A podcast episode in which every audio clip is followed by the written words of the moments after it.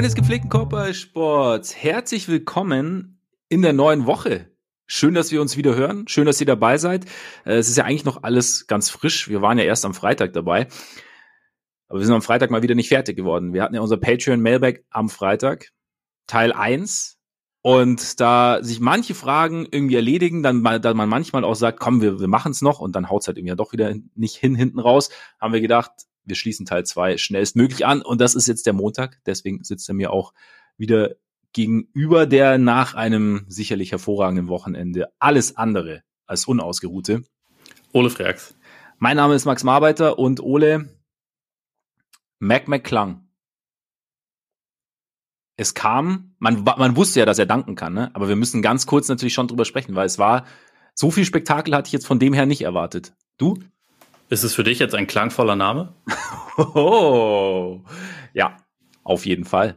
Auf jeden Fall. Auch nee, das war schon, das war schon sehr schön, das war sehr spektakulär. Ich hatte ja. ehrlich gesagt keine Erwartungen. Ich gehe mittlerweile jedes Jahr an den Dank-Contest so ran, dass ich einfach sage, wahrscheinlich wird's jetzt nicht überragend. Und wenn doch, dann, dann freue ich mich drüber. Ja. Und seine Danks waren halt einfach überragend. Insofern habe ich mich drüber gefreut. Seine Danks waren wirklich überragend. Also jede, jeder einzelne eigentlich, den man so gesehen hat. Es war echt die so Kreativitätslevel und dann auch, ich finde es auch geil, dass er bei so Danks, die man halt irgendwie dann, wo man sagen könnte, okay, krass, dass er es dass er es macht. Man hat dann quasi das Konzept schon mal gesehen, aber dass er immer noch so ein bisschen was dann halt dazu gepackt hat. So wie den ähm, nochmal noch mal gepumpt oder so ähm, oder den Ball nochmal ans Brett gehauen. Also es war schon, war echt richtig cool, muss ich sagen. Und gleichzeitig muss ich gestehen, dass ich das alles nur in den Highlights gesehen habe. Ich weiß nicht, ich weiß nicht, wie es bei dir war. Ich habe tatsächlich, ich habe die Pause genutzt und nicht wirklich viel beim All-Star-Game gesehen. Jetzt über, über die sozialen Medien hat man natürlich eigentlich gefühlt war man live dabei mittlerweile. Aber ja, ich habe nicht wirklich geguckt. Wie war es bei dir? Ähnlich. Ich äh, konsumiere das All-Star-Weekend eigentlich mittlerweile meistens über, über Highlights, wenn ich nicht arbeiten muss, zufällig. Ja, ja. Ja sowas, sowas bei mir auch. Also Spiel habe ich mir jetzt auch bis jetzt äh, noch gar nicht gegeben. Ich fand ich fand's interessant, dass Nikola Jokic tatsächlich so spät gepickt wurde. Aber er ist halt keiner, der im All-Star-Game jetzt so richtig Bock hat, oder? Ja, das nicht. Aber mein, meinst du, es war auch so ein bisschen, bisschen, bisschen Slander? Jokic Slander, weil sie alle genervt sind, dass, dass, dass die ganzen, die ganze Analytics-Fraktion so von, von Nikola Jokic schwärmt und ihn so irgendwie als ihr, ihr Poster-Child ausgemacht hat und, und, ja, und dass der neueste MVP-Poll sagt, dass er es tatsächlich zum dritten Mal. Gen genau, genau. Kann schon sein. Meinst du, dass, dass, dass da einfach so dann der Punkt war, so, hey, nee, jetzt, jetzt entscheiden wir, mein Freund. Und dann weht hier ein anderer Wind. Möglich wäre es. Vielleicht hat er es aber auch gesagt, hier Leute, ich war gestern lange unterwegs, ich habe keinen Bock. Wählt ja, anders. Vielleicht haben sie, genau, vielleicht haben sie ihn ja gesehen einfach. Also wie er unterwegs wär's. war. Möglich wär's. Und Salt Lake City ist berüchtigt für sein Nachtleben, also von daher würde mich gar nichts überraschen. Absolut. Ja. No, Nochmal Salt Lake City Slander wie letzte Woche.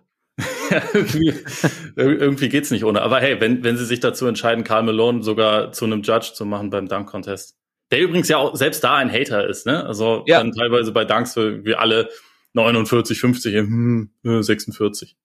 Okay. Ja, Karl Malone. Karl Malone, geh einfach wieder weg. Ja, Karl, Karl Malone, es ist. Ich mochte ihn schon damals nicht. Zu Recht. Und es wird sich. Hier, Bo Bomani Jones, äh, der äh, mittlerweile bei HBO ist, ich weiß nicht, ob, ob du ihn kennst, aber also äh, auch ein, ein professioneller Talker, der das aber eigentlich, äh, also den ich dabei sehr, sehr, sehr Meinst gut du finde. Wie wir? ja, genau. Nur, dass er dabei ziemlich intellektuell rüberkommt. Ah, okay, okay, er hat okay. sehr schön äh, ausgedrückt. Ich habe Karl Malone damals schon gehasst, bevor ich einen sehr guten Grund dafür hatte. Ja. Also, weil er meinte, ja, hier dreckiger Spieler, irgendwie unangenehme Spielweise, hatte so die Aura eines Haters. Und alles andere, also die private Geschichte, hat er erst später herausgefunden. Also irgendwie fasste es das ganz gut zusammen. Ja, die Vibes waren schon immer da, gefühlt, bei, ja. bei Karl Malone. Von daher, ja, ja, war halt dabei, musste wahrscheinlich dabei sein in Salt Lake City, aber. Nee, muss nicht. Nee, das, muss nicht. Einfach, nee, stimmt, nee, du hast recht, nee, nicht. Das war einfach ja, auch ja. bescheuert von der NBA, muss man ja, einfach so sagen. Ja, das stimmt. Nee, es musste einfach nicht sein, es war einfach Quatsch. Es war einfach Quatsch. Und damit, jetzt müssen wir irgendwie den Bogen spannen, weil wir können gar nicht, wie gesagt, wir haben es ja aber beide nicht. Shoutout Mac McClung, shout. Shoutout Damian Lillard und Shoutout Enter. natürlich Jason Tatum. Ja, Punkterekord gebrochen. Nicht schlecht. Und All-Star-MVP. Und überhaupt. Absolut. Ja. Also, na? Gut, guter Mann so grundsätzlich. Jetzt hat, jetzt hat er doch sein MVP geholt, wie du ja gesagt hast. Du hast ja nicht gesagt, welchen MVP. Eben. Ja. Da Freax mal wieder, wieder das Orakel gewesen und, und damit Ne? Ist eigentlich egal, was im Rest der Saison so passiert. Also er war für diese Saison nicht mein offizieller Pick. Ich habe nur also, gesagt, Dark Horse.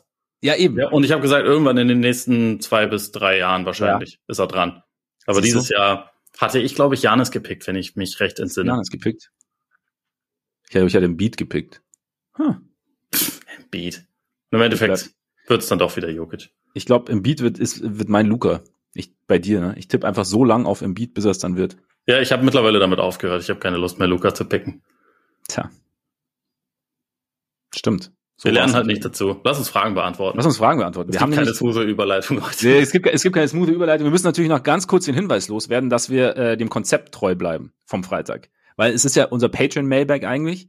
Das heißt, ein Großteil dieses Mailbags wird wieder bei Patreon stattfinden. Wir beginnen aber hier, damit es einen kleinen Einblick gibt. Und damit dieser kleine Einblick, dass, damit dieser kleine Einblick nicht umsonst ist, sagen wir auch, wo ihr danach dann hin müsst. Ihr müsst dann nämlich auf patreon.com slash Korpiger Podcast und Korpiger mit AE. Vollkommen korrekt.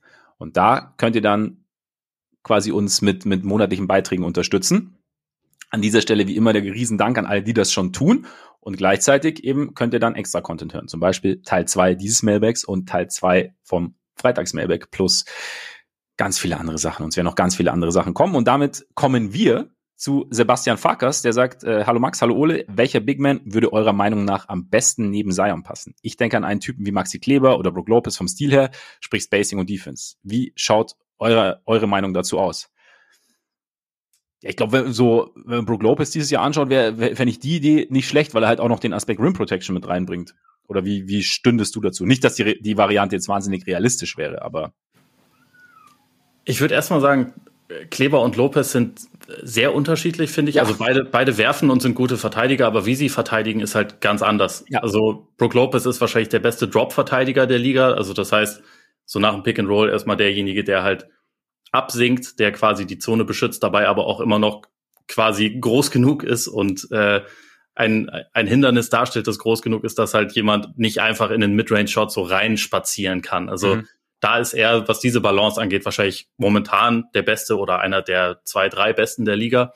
Und Kleber ist ja eher deswegen ein überragender Verteidiger, weil er halt switchbar ist. Also weil ja. er, weil er halt ähm, auch mal Flügel übernehmen kann. Er ist dafür jetzt aber nicht so der Typ Ringbeschützer. Und ich glaube, das ist, das sind unterschiedliche Typen und ich finde es grundsätzlich schwer zu sagen, wer jetzt vom, vom Typ her am besten neben Zion passt. Also offensiv würde ich zustimmen. Es wäre gut, wenn das jemand ist, der werfen kann. Wobei ich diese, diese Kombination mit Valanciunas so quasi die, die klassische Offensiv-Rebound-Kombo auch nicht schlecht finde. Und Valanciunas hat ja auch den Wurf, aber ähm, ich glaube, so dieser, wenn, wenn man halt sagt, wir haben sonst drei gute Shooter auf dem Court und wir haben Zion und wir haben dann jetzt noch zusätzlich jemanden, der halt auch mehr in Korbnähe ist, mhm. das kann schon auch funktionieren. Aber idealerweise wäre es wahrscheinlich jemand mit, mit noch einem stabileren Wurf. Defensiv finde ich es echt eine größere Frage, einfach weil äh, es sich für mich auch noch nicht wirklich gezeigt hat, was jetzt das beste Defensivkonzept für Zion selbst ist. Ja. Das ist dann letztendlich ja das, was man, was man sonst herausfinden muss, ähm, um dann auch zu sehen, okay, welcher, welcher Defense-Archetyp quasi passt am besten neben ihn. Mhm. Ich, ich glaube, oder beziehungsweise ich dachte früher halt gerade aufgrund der Athletik, dass er vielleicht so jemand sein könnte, der eher so eine Roma-Rolle einnimmt. Ja. Also, wo man dann halt zum Beispiel jemanden wie Brook Lopez hat und äh, und Zion kann man eher bei jemandem parken, sozusagen, der, der nicht so ein guter Schütze ist, von dem er aushelfen kann. Aber man muss dazu sagen, diese, ich glaube, diese Awareness, die es dafür braucht, dieses Spielverständnis und mhm. dieses hier, dann muss ich aushelfen, dann ist es eine gute Möglichkeit. Das habe ich von Zion jetzt noch nicht unbedingt konstant gesehen. Deswegen ist das vielleicht nicht das richtige Schema. Vielleicht ist es doch eher, eher so eine Switching-Defense, wo, wo man halt irgendwie ein bisschen klarere Aufgabenverteilung hat und einfach weiß, okay, hier automatisch das muss ich machen, das muss ich machen und es ist halt ein bisschen weniger eigenes, äh, eigenständiges Denken erfordert. Mhm. Ich bin mir da ehrlich gesagt selber gar nicht sicher, deswegen finde ich die Frage auch total, total spannend. Also zumal ja. es ja etwas ist, was die, was die Pelicans über die nächsten Jahre beantworten müssen. Hast du da eine Meinung zu? Also welch, welchen Typen du am ehesten neben ihm sehen würdest? ich, ich sehe die, ich sehe dieselben Schwierigkeiten. Ich bin jetzt gerade auch, äh, ich, ich gehe gerade im Kopf auch irgendwie so, so Optionen durch, die mir jetzt gerade irgendwie einfallen würden. Und wenn du Roma sagst, vielleicht ist genau das der Punkt, also dass du, dass nicht Zion der Roma ist, sondern dass er quasi, dass du dieses, dieses also viel Athletik und und und switchbare Wings neben ihm hast, plus dann eben halt noch einen längeren Athleten, der halt, der den Roamer geben kann, wenn Zion mal, also, weil ich könnte mir schon vorstellen, in einem Playoff-Setting, dass dann Zion derjenige ist, den man sich, den man sich dann irgendwie schnappt. Um, ähm, also die Ideallösung wäre wahrscheinlich Jaron Jackson, aber den kriegen sie halt nicht. Ne? Den kriegen sie halt nicht, genau. Aber der, halt so der deckt halt irgendwie alles ab und der kann ja. vor allem auch, der kann neben einem traditionellen Big spielen, der kann aber auch der alleinige Rim Protector sein. Also der, der kann halt irgendwie alles defensiv. Genau, genau. Also irgendwie halt so einen Typen, also halt so einen, einen Athleten, der der Rim Protection geben kann, der aber halt auch da ist sozusagen, sollte Zion jetzt äh, aus dem, also an der, an der Dreierlinie oder, oder durchs, durchs Dribbling geschlagen werden irgendwie. Das wäre jetzt, da hatte ich jetzt gerade so ein bisschen durchgespielt. Jetzt, du hast Jackson genannt. Ich überlege gerade, ob es irgendwie eine, eine, eine wahrscheinlichere Variante gäbe, den man da irgendwie. Klicke die Claxton. Ja. Ich meine, der, der bringt halt wieder gar keinen Wurf mit. Das aber ist halt wieder das bringt er mit. Und wenn, wenn vom Rest des Teams genug genug äh, Wurf kommt. Ja. Aber also ja, das ich schon, also gar kein Wurf finde ich schon schwierig irgendwie, weil weil Zion ja schon, also ich meine, Zion macht sich gern ja auch Platz unterm Ring, ne? Ist jetzt, ist jetzt nicht komplett darauf angewiesen, dass da irgendwie die die der große Highway frei ist, aber am Ende so ein bisschen bisschen mehr, bisschen mehr Platz wäre vielleicht nicht schlecht. Hm. Sind wir irgendwann auch, ich meine, gut, wir haben auch schon bei Miles Turner haben wir auch schon spekuliert gehabt, ne? Ist jetzt ein bisschen anderer Typ, so ist jetzt nicht der der ja. klassisch, aber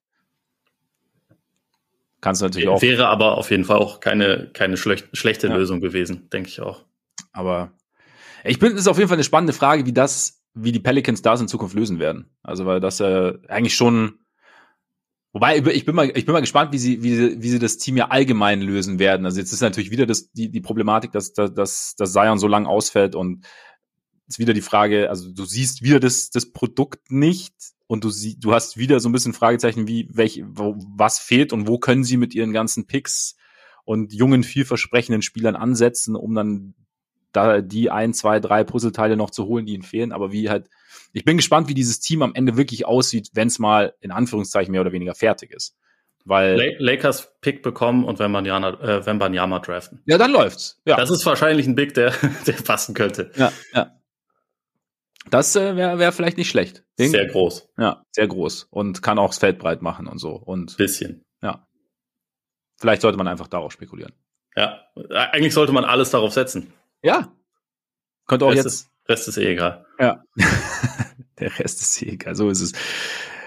Damit zu Andy W. Seit dem letzten Sieg der Celtics über die Grizzlies habe ich irgendwie das Gefühl bekommen, dass die Celtics vielleicht doch aufgrund ihres funktionierenden Gesamtkonstrukts ein, Konstrukts ein bisschen über dem Rest der Liga stehen. Kein Brown, kein Smart und Tatum mit äh, an dem Abend.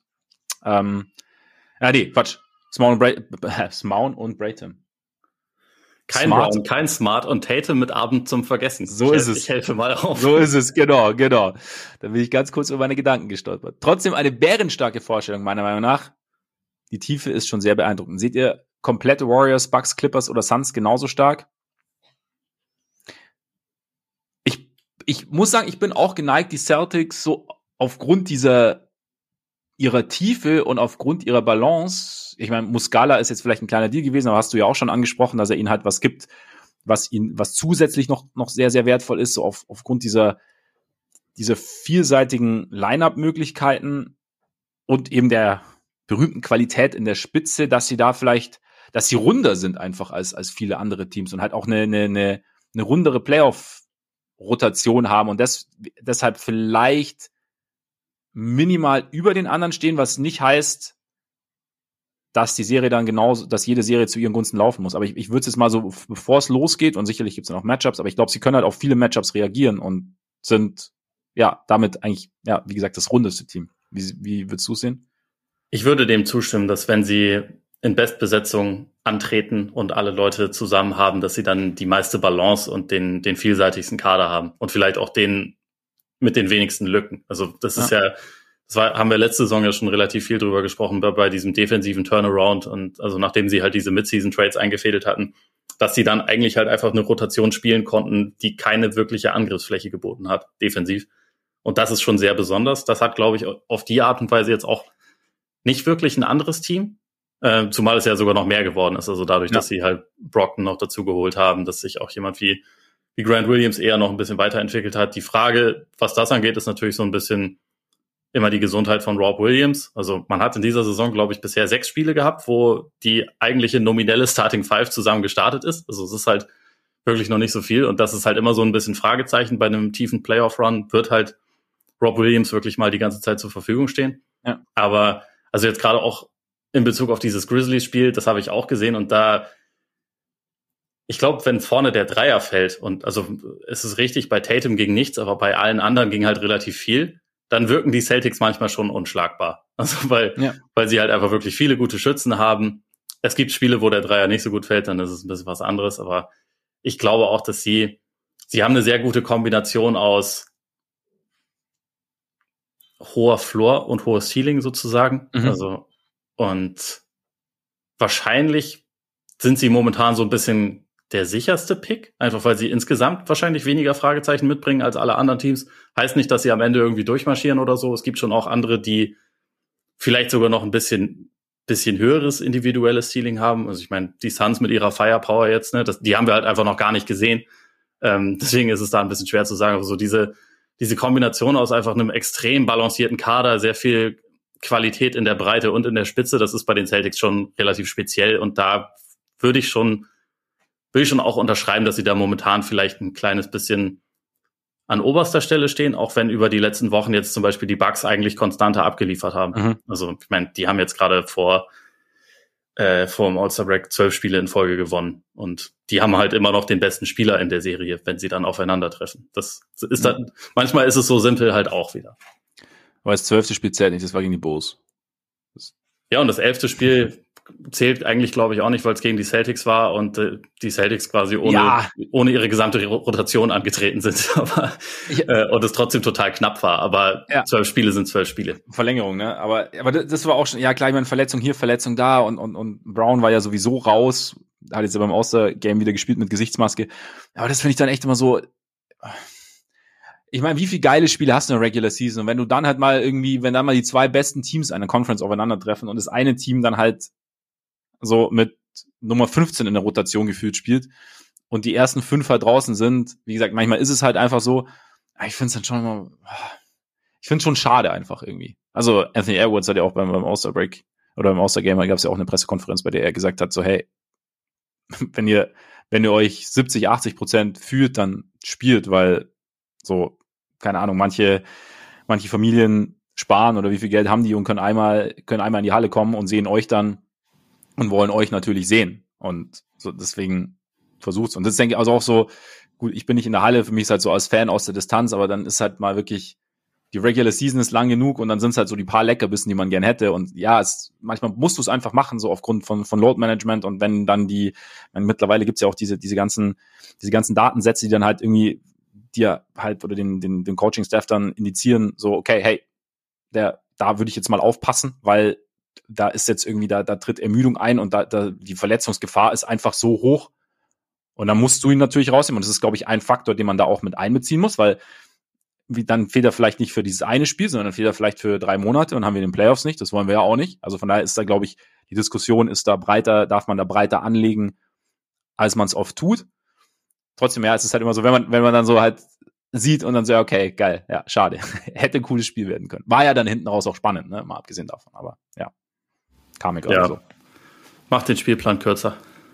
Ja. Und Anthony Edwards wird irgendwann auch noch auf die dunkle Seite wechseln. Der Kollege ist 20 und einer der besten Athleten, die wir je gesehen haben. Ja. Na, natürlich sagt er, so. spielt halt immer. So, ja. er, er, wird auch noch auf die dunkle Seite kommen. Ja, mit, mit Sicherheit. Mit Sicherheit. Wie gesagt, es ist ja, es ist ja teilweise auch wenn ich ihn voll verstehen kann, natürlich. Also ich ja. sehe, ich sehe es auch, äh, auch wie du natürlich. Ich finde es auch immer, immer wieder ärgerlich, wenn man solche Matchups ja. hat, wo man denkt, okay, das könnte jetzt ein richtiger Knaller sein und dann hier Injury Report, 38 tausend Leute fallen aus. Ja, okay, cool. Ja.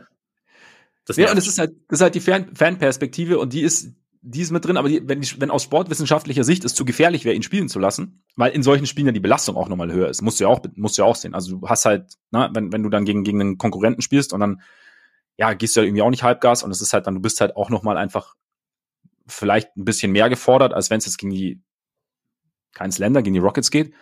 Und deshalb, ja, ist es, ist es halt auch ein Aspekt, den man dann bei aller Kritik dann sicherlich auch, sicherlich auch berücksichtigen muss, darf, sollte.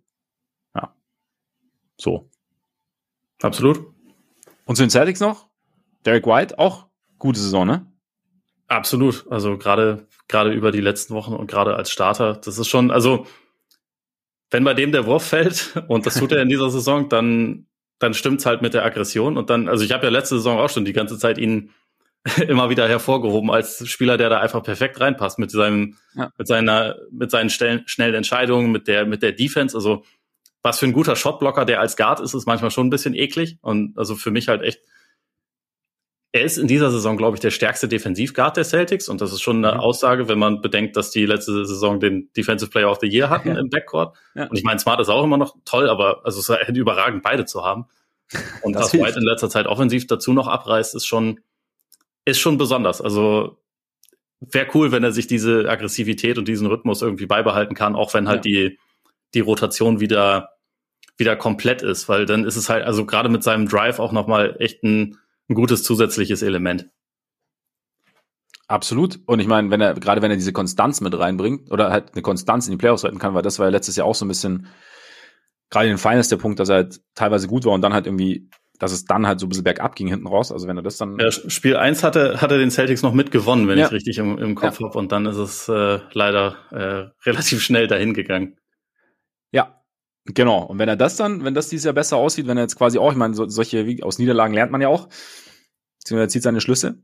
Wir sind gespannt. Und dann, wie gesagt, sehe ich die Celtics schon sehr gut aufgestellt, auch im, also im Vergleich mit allen anderen Teams. Gerade auch, weil halt du mit, also die anderen haben zwar natürlich diese Firepower, du hast die Suns angesprochen, auch die Warriors.